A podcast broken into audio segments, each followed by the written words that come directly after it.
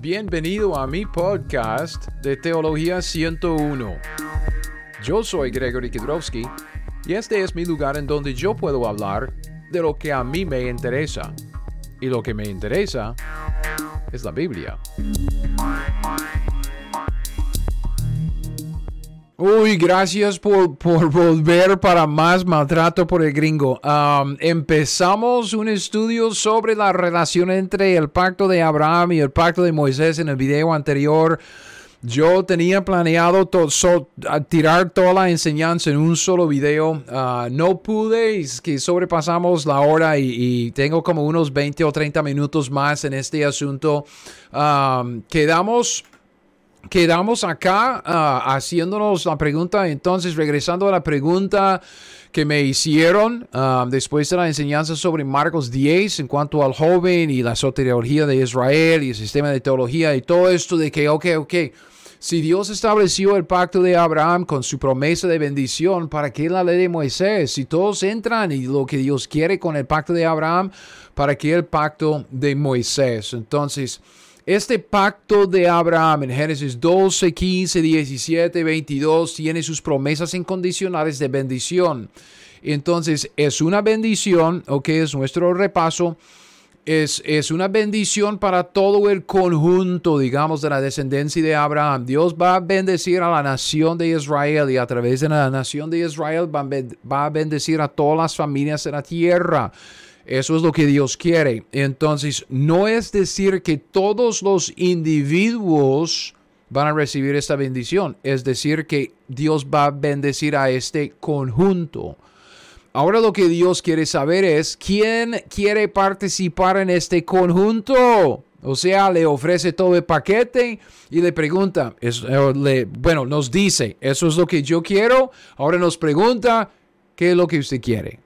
¿Ok? Entonces, con el pacto de Abraham podemos decir que todos entran, que Dios va a bendecir al conjunto.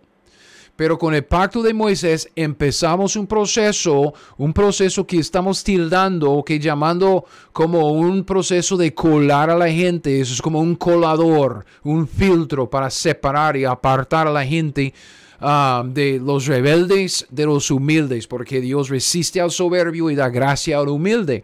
Entonces, este es el proceso. ¿Quién quiere participar en lo que Dios quiere darle al hombre? Lo que Dios quiere hacer con el hombre, que Dios quiere salvarlo y quiere bendecirlo. Entonces, por medio de, de los pactos que vienen, la relación entre ellos, vemos lo que el hombre quiere y cómo es que Dios va a llevar este a cabo. Entonces, ¿para qué el pacto de Moisés? Después de tanta bendición y tanta promesa con el pacto de para qué esta ley de Moisés, Pablo nos contesta que Dios agregó la ley de Moisés debido a las transgresiones. ¿Ok? Pablo dice, Gálatas 3, 3.19, nosotros ya hemos hecho esta pregunta, ¿para qué el pacto de Moisés entonces? ¿Para qué la ley?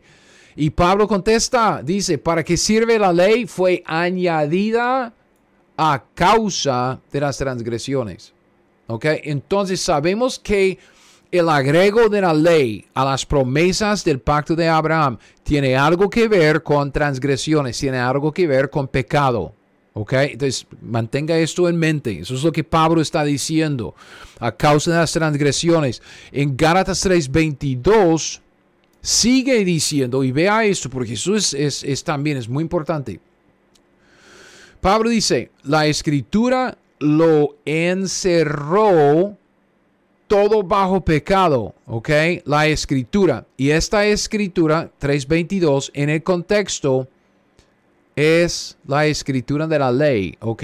¿Para qué sirve la ley? Fue añadida a causa de las transgresiones y un par de versículos más adelante dice que la escritura, la ley escrita, lo encerró todo bajo pecado para que la promesa es por la fe en Jesucristo, uh, que la promesa que es por la fe en Jesucristo fuese dada a los creyentes, ¿ok? A los creyentes. Luego en Gálatas 3:23 sigue diciendo, siguiente versículo, pero antes que viniese la fe, estábamos, vea, confinados bajo la ley. Otra vez, encerrados para aquella fe que iba a ser revelada. Entonces, la escritura, específicamente en contexto, la ley, encerró todo bajo pecado, como que puso a todos como confinados y encerrados en una prisión, ¿ok? Como los que violan la ley. Y de esta manera, la ley, la escritura, llega a ser un ayo para llevarnos a Cristo a fin de que fuésemos justificados por la fe. ¿Ok? Entonces, esta es, es, es como vamos a desarrollar estas ideas, pero aquí tenemos básicamente todo lo que es el, el propósito de la ley de Moisés. Entonces, ¿para qué la ley de Moisés fue añadida a causa de las transgresiones? Encerró todo bajo pecado, confinados bajo la ley, encerrados, ok, encerrados porque la ley ha sido un ayo para llevarnos a Cristo por la fe. ¿Cómo es que esto funciona? Eso es lo que quisiera describir en este momento. ¿Cómo es que esto funciona? Ok, primero, hablemos del propósito de Dios en la ley. ¿ok? ¿Cuál es el propósito de la ley? Yo tengo propósito 1 y luego vamos a hablar de, del propósito número 2. ¿ok? Es como una cara de, una moneda de dos caras, como una cara de dos monedas. ¿ok? Um, propósito en la ley de Moisés. Doble propósito, digamos. Primero, la ley de Moisés sirve como cualquier ley de parte de Dios sirve para revelar a Dios y manifestar sus atributos. ¿Qué, es lo que quiero decir con esto? Piense, cuando Dios da la ley, ok, por ejemplo, no mentirás. Ok, esa es simplemente una manifestación de cómo es Dios. Porque Dios manda al hombre a hacer las cosas que él hace por naturaleza. Dios no miente. Es imposible que Dios mienta. Ok, entonces Dios dice, no mentirás. Entonces, la ley de Dios es simplemente una manifestación de los atributos de Dios, ah, de cómo es Dios, de, de, cómo es Él, ¿ok? Entonces, la, más la, la, manifestación más específica de los atributos de Dios que, que vemos en la ley es su santidad. ¿ok? La ley de Moisés, como cualquier ley de parte de Dios, Dios estableciendo reglas para el comportamiento de uno, como para decir que uno tiene que comportarse tal como Dios, ¿ok? Es simplemente una manifestación de Dios, sus atributos, específicamente su santidad. Santidad, que quiere decir apartado. Okay, Dios es santo. ¿Por qué? Porque no hay nadie como Él. ¿Quién como Dios? Nadie. ¿Ok? Um, entonces Dios es santo y Dios quiere que nosotros seamos santos. Entonces entregó su ley para enseñarnos a cómo comportarnos cómo Él se comporta. Si, nosotros queremos ser santos, tenemos que hacer lo que Dios hace y no hacer lo que Dios no hace. Y así seremos santos. ¿Ok? Vea, vea. Algunos versículos. La ley que Dios estableció viene de Él. Entonces, la ley es como Él. Romanos 7:12. Pablo dice de manera que la ley a la verdad es santa. El mandamiento de la ley es que santo, justo y bueno. ¿Quién más es santo, justo y bueno? Dios, Dios es santo, Dios es justo, Dios es bueno.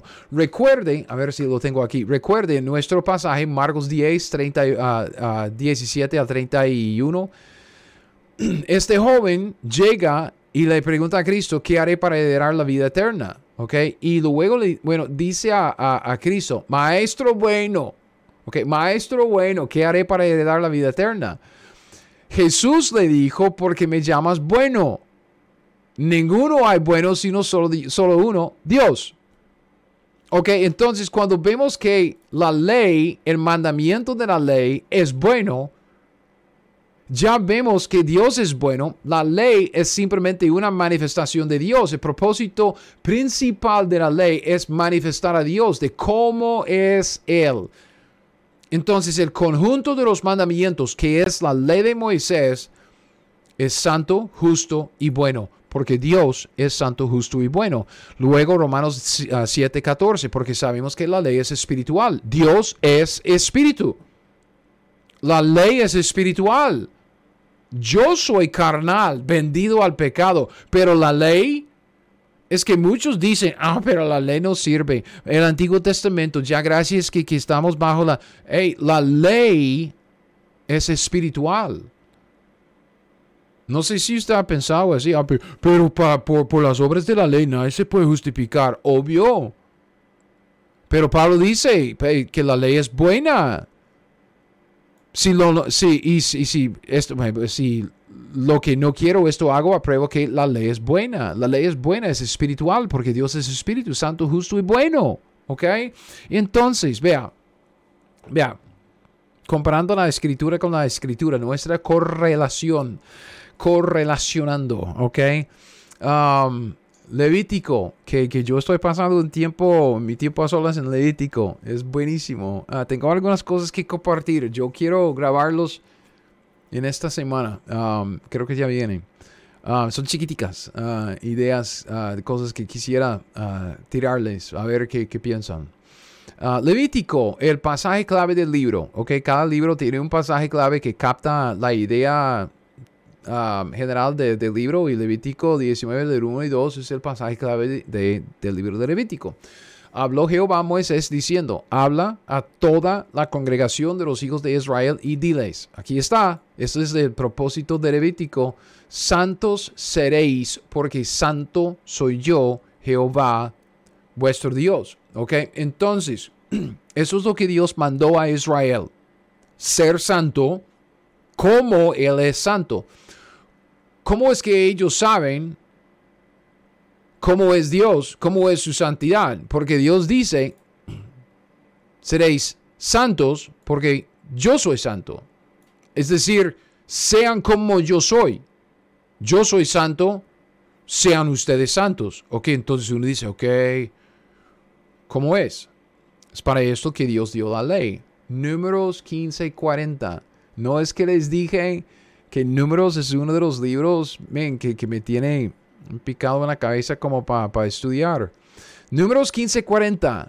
Vea lo que Dios dice a Israel, para que os acordéis que hagáis todos mis mandamientos y seáis santos a vuestro Dios. Es decir, que la manera de hacerlo, la manera de ser santo como Dios, es hacer todos los mandamientos de la ley. O sea, comportarse tal como Dios se comporta, comportarse según la ley de Dios. Si hace eso, será santo. Hagáis todos mis mandamientos y seáis así santos a vuestro Dios.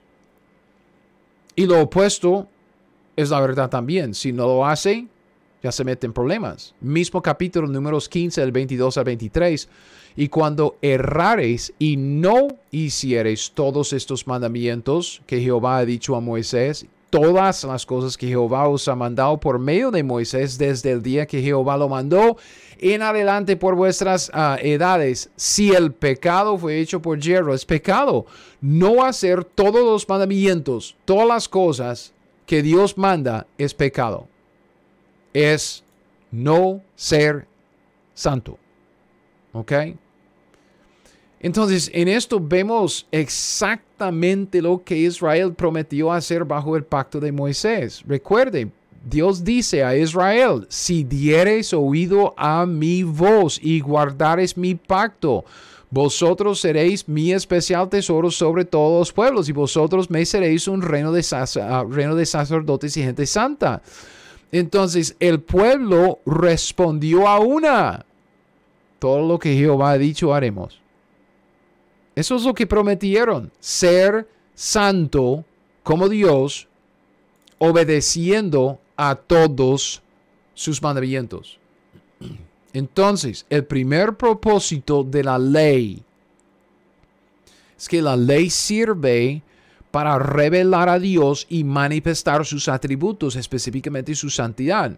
¿Ok? Y aquí es donde vemos la otra cara de la moneda del propósito de la ley. Porque si la ley es una manifestación de los atributos de Dios, de cómo es Dios, también sirve para destacar el pecado. ¿Ok? Vea lo que dice ese escritor. Era un, um, un profesor en un seminario uh, del seminario de Dallas, Pentecost. Él escribió algunos buenos libros. Él dice, la santidad de Dios revelada en la ley se convirtió en la prueba de los pensamientos, palabras y acciones del hombre. Y todo lo que se ajustaba, no se ajustaba a la santidad revelada de Dios, es decir, que todo lo que no se ajustaba a la ley de Moisés era pecado. Eso es exactamente lo que Pablo dijo en Romanos 3:23, por cuanto todos pecaron y están destituidos en la gloria de Dios, porque la gloria de Dios es la revelación de Dios, de qué es, de cómo es Dios. Y cuando Dios se manifiesta, se manifiesta gloria. Y como vimos en Romanos 7, 12, 14 y 16, Dios es santo, justo y bueno. La ley, santa, justa y buena. Entonces todo lo que no se conforma a la ley, la revelación de la santidad de Dios, de su mera naturaleza, de cómo es Dios, es pecado. Es lo que dice 1 de Juan 3.4. Todo aquel que comete pecado infringe también la ley, pues el pecado es infracción de la ley. ¿Ve? Entonces, la ley sirve como un espejo para el hombre en el espejo de la ley de Dios, usted puede verse a sí mismo tal como Dios lo ve. Santiago 1 del 22 al 25 dice, pero sed hacedores de la palabra, no tan solamente oidores, engañándoos a vosotros mismos, porque si alguno es oidor de la palabra, pero no hacedor de ella, este es semejante al hombre que considera en un espejo su rostro natural porque él se considera a sí mismo, se va, luego olvida cómo era, más el que mira atentamente en la perfecta ley, la ley de la libertad y persevera en ella, no siendo oidor olvidadizo, sino hacedor de la obra, este será bien, bienaventurado en lo que hace.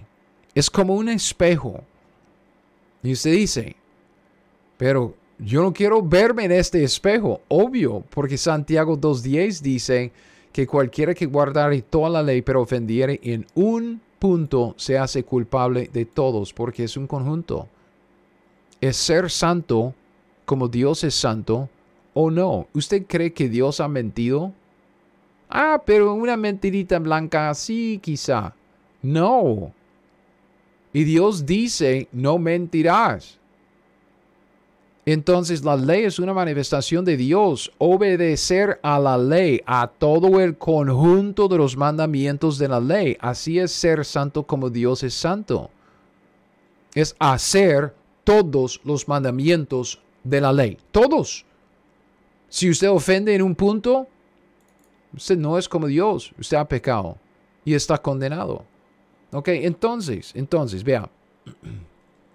Gálatas 3:10 y 11 dice lo mismo, porque todos los que dependen de las obras de la ley están bajo maldición, todos que dependen de las obras de la ley están bajo maldición. Más escrito está, pues escrito está, maldito todo aquel que no permaneciere en todas las cosas escritas en el libro de la ley para hacerlas, y que por la ley ninguno se justifica para con Dios es evidente porque el justo por la fe vivirá es, es que no, ¿quién guarda toda la ley? No, vea, vea, la ley establece el estándar. Es la vara de medir que nos muestra cómo estamos delante de Dios. Si, si usted ha llevado mi enseñanza, que no es mi enseñanza, obviamente, um, pero mi enseñanza que tengo sobre el evangelismo, usted sabe que yo digo que debemos utilizar la ley, especialmente la ley moral de Dios, para evangelizar. Porque la ley es lo que deja a uno condenado. ¿Quién ha obedecido a la ley moral de Dios siempre? ¿Quién no ha mentido? ¿Quién no ha visto a alguien con, ah, con adulterio en el corazón? ¿Quién no se ha enojado sin razón? ¿Quién no ha codiciado? ¿Quién no ha tomado el nombre de Dios en vano? Nombre, todos los días estamos violando la ley de Dios. La ley sirve entonces. Romanos 3, 19 y 20 sirve para cerrar toda boca porque le da a cada uno el conocimiento de sus pecados individuales, ¿ok? En, en Romanos 3:23, obviamente es la verdad, todos pecaron, todos están destruidos en la gloria de Dios, pero esto es demasiado como general para, para realmente dar un convencimiento, una convicción al individuo. Entonces, Dios dice por medio de Pablo en Romanos 3, 19 y 20, por, pero sabemos que todo lo que la ley dice, lo dice a los que están bajo la ley para que toda boca se cierre y todo el mundo quede bajo el juicio de Dios. Este es el propósito de la ley. Si usted me hace la pregunta, si todos entran por el, pacto de, Abraham y todos están excluidos para la ley eh, con la ley de Moisés, ¿para, qué la, la ley? Entonces, la ley para que todos quedemos bajo el juicio. Es el primer paso. Tenemos que vernos en el espejo de la ley, ya que por las obras de la ley ningún ser humano será justificado delante de él, porque por medio de la ley es el conocimiento del pecado. Recuerde que Dios añadió la ley a causa de las transgresiones. Dios dio el pacto de Moisés porque había transgresiones. Dio la ley de Moisés para que, para que hubiera un conocimiento profundo y personal e individual del pecado. ¿Ok? La ley se introdujo para qué? Ok, Romanos 7. ¿Qué diremos pues? La ley es pecado en ninguna manera, pero yo no conocí el pecado sino por la ley, porque tampoco conociera la codicia si la ley no dijera no codiciarás. La ley destaque el pecado. La ley señala el pecado, la ley define el pecado para nosotros. La conciencia es demasiado borroso, que sabemos que ciertas cosas son malas, pero la gente siempre está sacando excusas.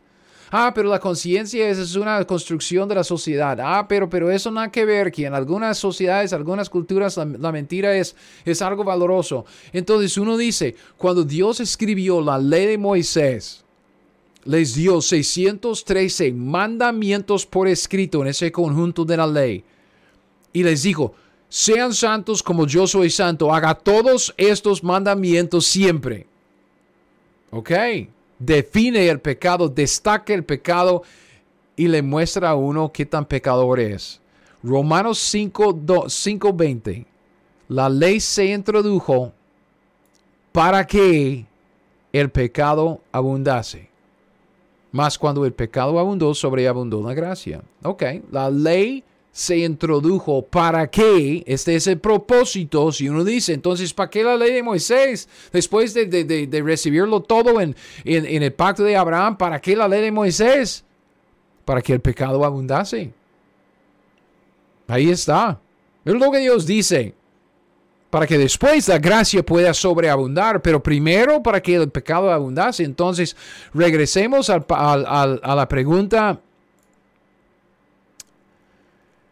¿qué hicieron? ¿Dónde está? ¿Dónde está? Aquí.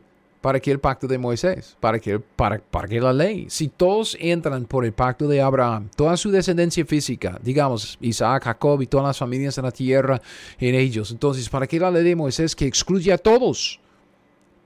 Pablo dice que la ley fue añadida a causa de las transgresiones. Dios añadió, agregó la ley de Moisés a la promesa del pacto de Abraham a causa de las transgresiones, o sea, con el fin de destacar el pecado, el fin de que el pecado abundase,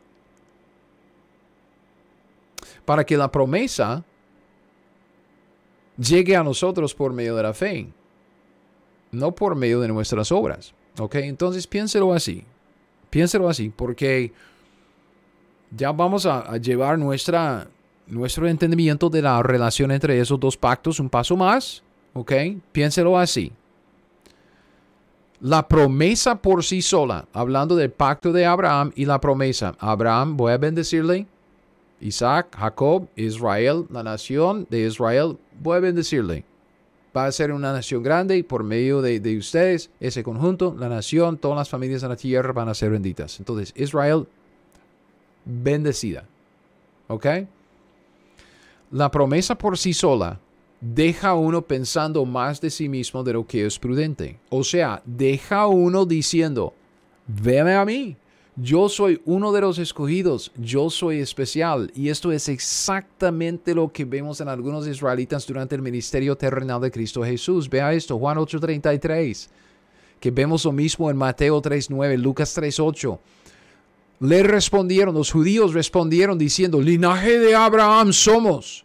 Jamás hemos sido esclavos de nadie. ¿Cómo dices tú seréis libres? Entonces, ¿qué es lo que están diciendo? Linaje de Abraham somos.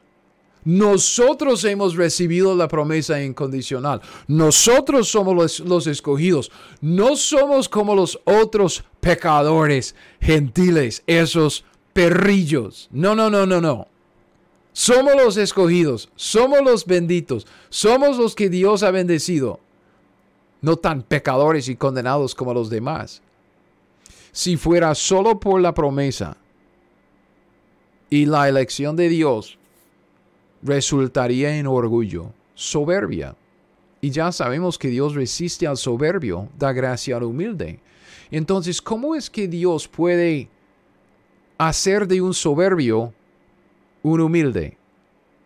¿Cómo es que Dios puede bajar la cabeza de ese soberbio que dice, linaje de Abraham somos? ¿Ok? Dios añadió la ley de Moisés a la promesa para que el pecado del individuo abundase. Para que el individuo judío viera a sí mismo en el espejo de la perfecta ley de Dios. Una manifestación de quién es Dios, cómo es Dios, el carácter y la santidad de Dios. La ley es la vara de medir. Mídase. Y al medirse uno, el resultado es muy diferente del orgullo. ¿Sí o no? Ok, lo hemos visto en la calle con tres preguntas fáciles. Uno, uno se acerca a alguien y le pregunta, ¿es usted tan bueno para, para, ir al cielo? Y la gente dice, pues espero que sí. Ok, muchos dicen, pues claro que sí, pero eh, espero que sí. Entonces, le hago tres preguntas y vamos a ver. ¿Alguna vez ha mentido? Pues sí, ¿quién no ha mentido? Entonces, eso quiere decir que usted es un mentiroso. Y la Biblia dice que todos los mentirosos tendrán su parte en el lago de fuego. ¿Ok? Entonces, ¿en dónde estamos? Así con la ley de Dios, ya uno queda encerrado bajo el pecado. Uno queda como que, ¿qué hago? ¿Qué hago? ¿Ok? Um, la ley es, es, esta vara de medir. Okay? No resulta en orgullo. La ley le entera a uno de exactamente cómo es en realidad. Porque la ley despierta un conocimiento personal y profundo del pecado propio. Y despierta también, si no estoy mal, en mi caso, despierta un gran deseo por la gracia de Dios, porque uno ve cuán lejos ha caído de la meta. Todo lo que Dios quiere darle, ok, haga esto y esto y esto y esto y esto y no lo he hecho y no lo puedo hacer y fracaso siempre, entonces que Dios sea propicio conmigo porque soy pecador, perdóname. Humilde. De esta manera uno ve la promesa de lo que Dios quiere darle, pero a la vez se ve a sí mismo tal como es pecador, merecedor de maldición y no de bendición. Y así la ley puede llevar al humilde pecador al arrepentimiento y a la fe en Cristo. Cristo, quien es, vea, la culminación, el fin de la ley. La ley despierta un conocimiento personal y profundo de pecado. La ley despierta un gran deseo por la gracia de Dios. La ley lleva al pecador a Cristo. Cristo es el fin de la ley, el fin como la meta, la culminación. ¿Por qué? Porque Él cumplió con la ley al pie de la letra. Recuerden, Israel prometió, todo lo que Jehová ha mandado, lo haremos. Obedeceremos a todos los mandamientos de Jehová. Esta es la promesa. Así es lo que se tiene que hacer. ¿Quién ha hecho esto? ¿Cuál judío ha cumplido con esta promesa, ese, ese voto? ¿Ok? Nadie. Solo uno, Cristo. Entonces, para, para que uno cumpla con la ley, tiene que estar en Cristo. Una vez en Cristo, ya, ya, es el fin de la ley, porque Cristo cumplió con la ley. Él dijo, no vino para abrogar la ley. Ah, no, no, no, no, no. No es decir que, ups, ah, nadie puede obedecer a la ley, entonces, ah, error mío, disculpe. No. Cristo dijo, no, no vino para abrogar la ley, yo, yo vine para cumplir. Y Cristo cumplió con la ley al pie de la letra durante su vida y luego en su muerte. Cristo cumplió la ley.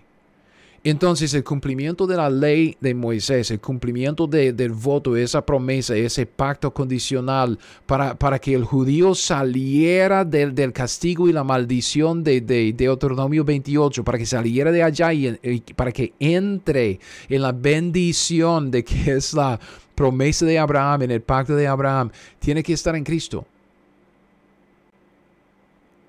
Y es la ley que lleva a uno a Cristo.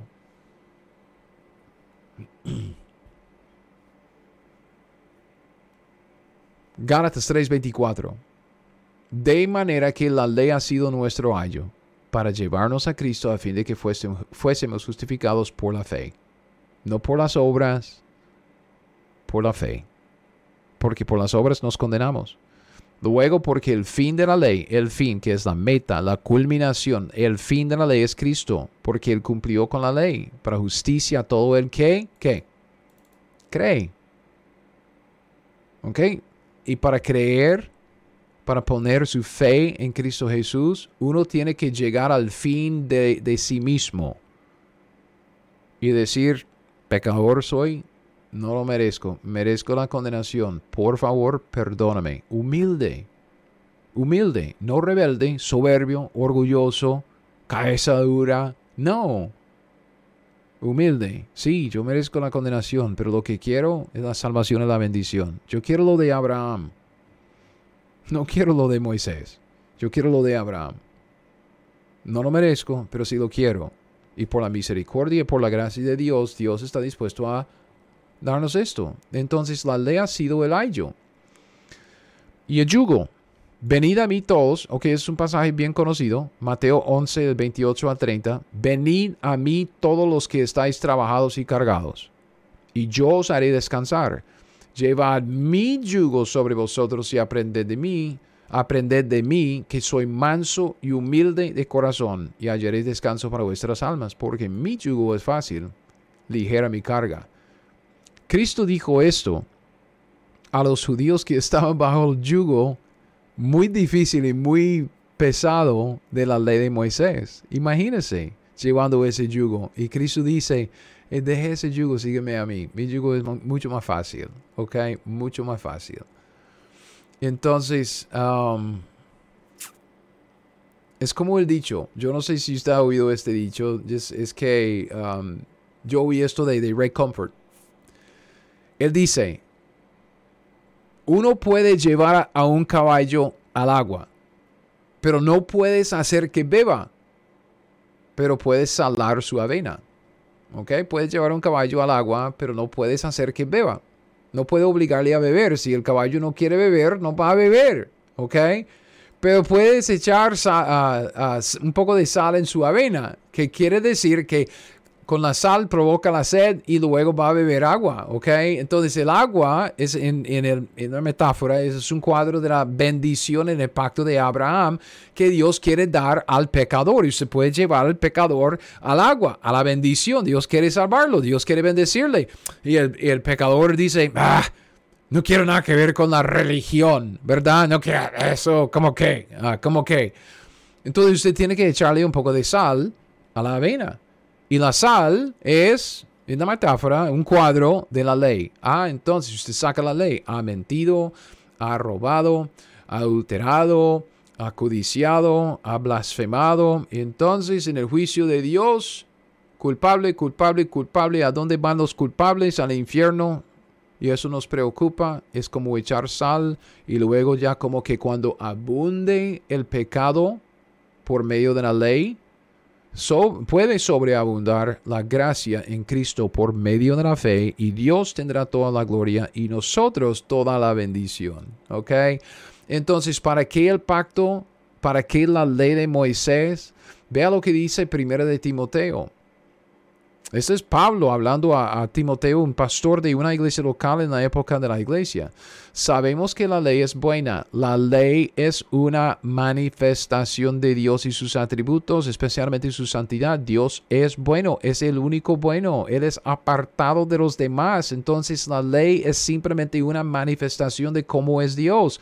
La ley es buena si uno la usa legítimamente. Entonces, ok, sigue el uso legítimo de la ley, conociendo esto que la ley, la ley no fue dada para el justo, sino para los transgresores.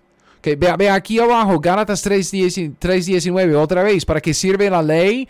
Fue añadida a causa de las transgresiones. La ley no fue dada, para, fue dada para el justo, sino para los transgresores. Fue añadida a causa de las transgresiones.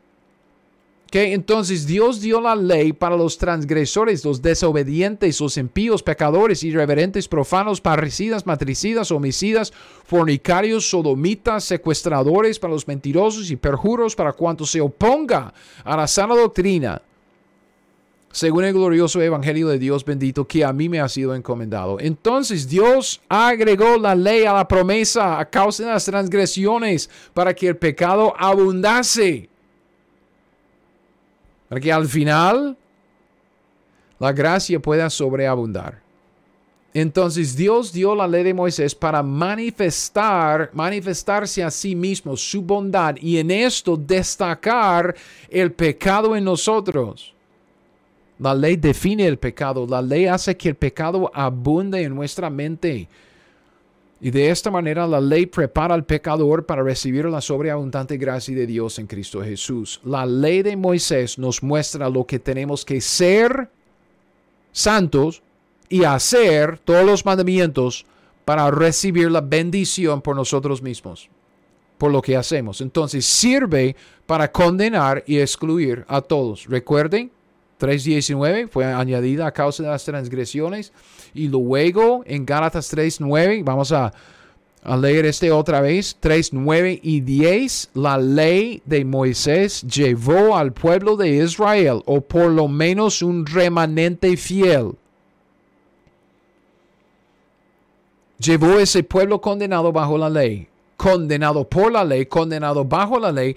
La ley de Moisés llevó esa, ese pecado, ese, ese, ese pueblo condenado a la fe de Abraham para recibir la bendición por gracia y no por obras. Dice, de modo que los de la fe son bendecidos.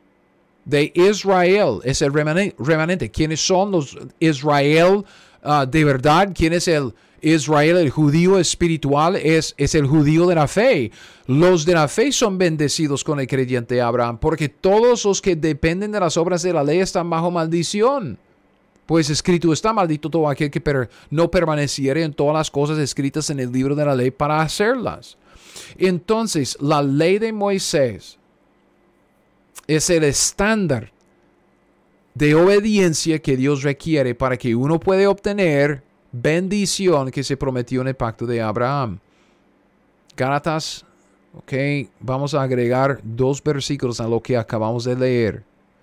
De modo que los que los de la fe son bendecidos con el creyente Abraham, porque todos los que dependen de las obras de la ley están bajo maldición, pues escrito está maldito todo aquel que no permaneciera en todas las cosas escritas en el libro de la ley para hacerlas. Y que por la ley ninguno se justifica para con Dios, es evidente, porque vea, el justo por la fe vivirá, no por la ley, por la fe. Y la ley no es de fe, es de uno, es lo que yo hago. Sino que dice, la ley dice, el que hiciere estas cosas vivirá por ellas, pero tiene que hacer todas las cosas y una vez que usted viola una ley, un mandamiento, ya está condenado. Entonces, ¿Para qué la ley de Moisés? ¿Para qué el pacto de Moisés? Para que el pecado abunde en la mente de uno. Con, con solo la promesa uno queda orgulloso. Eh, véame a mí, papito, yo soy uno de los escogidos. Y usted, condenado, pecador, Dios me escogió a mí. Orgulloso, soberbio.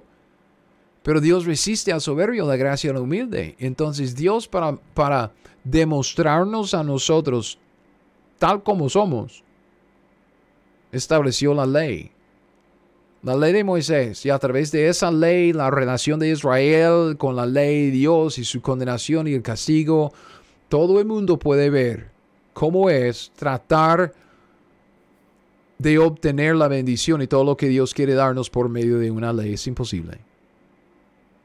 Entonces uno queda con el boca cerrado, con la cabeza abajo, humilde, y dice, Dios, ya me condené ya violé la ley, ya no puedo entrar por lo que yo hago. Yo merezco la condenación, yo merezco el castigo. Ok, la última mitad de Deuteronomio 28, ah, la maldición. Pero lo que quiero es la bendición en la salvación que hay en la promesa de Abraham. Y esto viene por medio de Cristo Jesús. La ley nos lleva como un ayo a Cristo. Entonces es muy importante entender no tanto el contenido de cada pacto, pero la relación entre ellos. ¿Ok? Y solo hemos visto dos, solo hemos visto el pacto de Abraham y el pacto de Moisés. Yo quisiera hablar de dos más, el pacto de um, el pacto palestino y el nuevo pacto. Pero tengo una pregunta clave y termino acá para este video. Esto nos va a llevar a, lo que viene en, el siguiente video. ¿Ok? Esa es la pregunta clave. ¿Cómo es que un pueblo condenado bajo la ley por su desobediencia a la ley, este es Israel, obviamente no obedeció a la ley, entró en, la condenación de la última parte del, del capítulo 28 de Deuteronomio. ¿Cómo es que un pueblo condenado bajo la ley por su desobediencia a la ley, cómo es que puede volver a recibir la bendición de la promesa hecha a Abraham?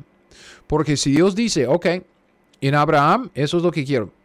Eh, es una promesa incondicional, bendecir a toda la, descendencia. Todos, todos entran.